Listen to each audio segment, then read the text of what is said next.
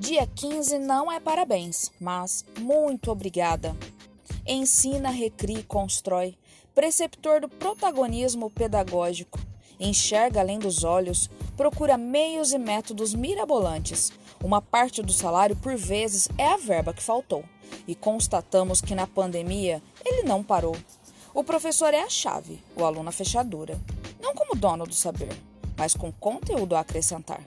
Fantástico ver a performance da troca. Com uma educação que faz desabrochar, libertar. E na alma toca. Não é para qualquer um. Essa profissão tem que amar. Aos poucos, os alunos estão voltando ao presencial, com protocolos, máscaras e distanciamento social. Ah, que falta faz o abraço, o aperto de mão, mas o professor está ali, mais uma vez se superando. E como diz Paulo Freire, ninguém nasce feito. É experimentando-nos no mundo que nós nos fazemos. E que alegria experimentar o mundo aprendendo. Os professores de hoje foram os alunos de ontem, que estão formando a sociedade de amanhã.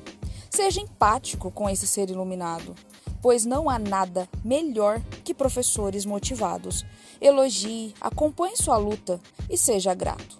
Parabéns aos professores que não enxergam os obstáculos da profissão, e sim o resultado do crescimento. Vocês são sensacionais.